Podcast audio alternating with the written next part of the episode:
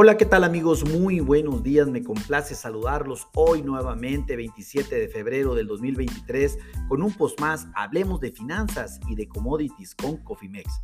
En este espacio vamos a dedicarlo para platicar de lo que acontece en el mercado de los bonos y las tasas de interés tanto en los Estados Unidos como en México.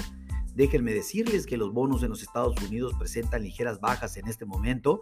El bono 10 años baja 2 puntos base para situarse en 3.92%. El bono 5 años baja 3 puntos base para situarse en 4.18%. Y el bono 2 años baja 3 puntos base para situarse a niveles de 4.70%. Recordemos que el pasado primero de febrero la Fed incrementó solamente en 25 puntos base su tasa de referencia para situarla en 4.50 a 4.75%. Eh, déjenme comentarles que los bonos mexicanos en este momento presentan alzas. El DC24 está subiendo 5 puntos base para situarse en 11.08%. El bono JN27 sube 5 puntos base para situarse en 9.81%. Y el bono MY31 sube 2 puntos base para situarse en niveles de 9.30. Aquí también les recuerdo que Banco de México el pasado 9 de febrero incrementó en 50 puntos base su tasa de referencia para situarla ahora en el 11%.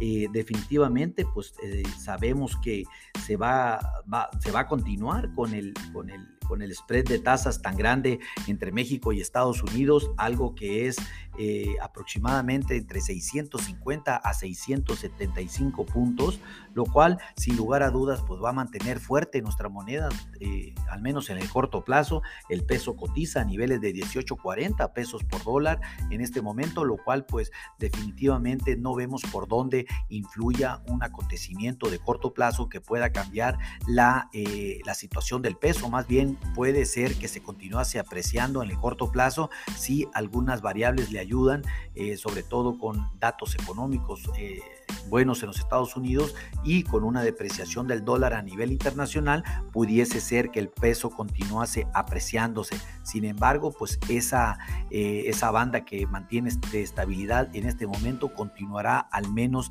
que las tasas y los bonos en los Estados Unidos se mantengan con el mismo spread hasta el momento. Eh, vamos a ver qué sucede en la siguiente reunión de política monetaria por parte de la Fed de los Estados Unidos. Estamos anticipando un incremento de 50 puntos base en su tasa de referencia para llevarla hasta un 5 y 5.25% respectivamente.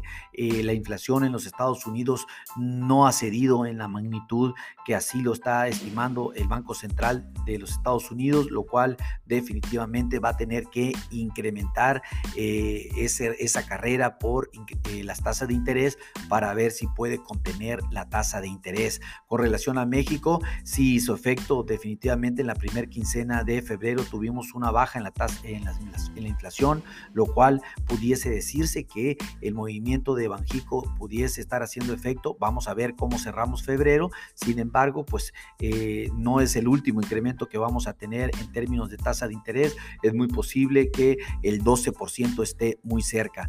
Tomen sus precauciones, activen sus estrategias en administración de riesgos. Les recuerdo que podemos hacer un traje a la medida. Existen instrumentos justos para mitigar tanto las alzas como las bajas de las tasas de interés. Llámenos con gusto podemos asesorarles. A nombre del equipo de Coffee Makes, le doy las gracias por su atención y les recuerdo que lo peor es no hacer nada. Pase un hermoso día. Hasta luego.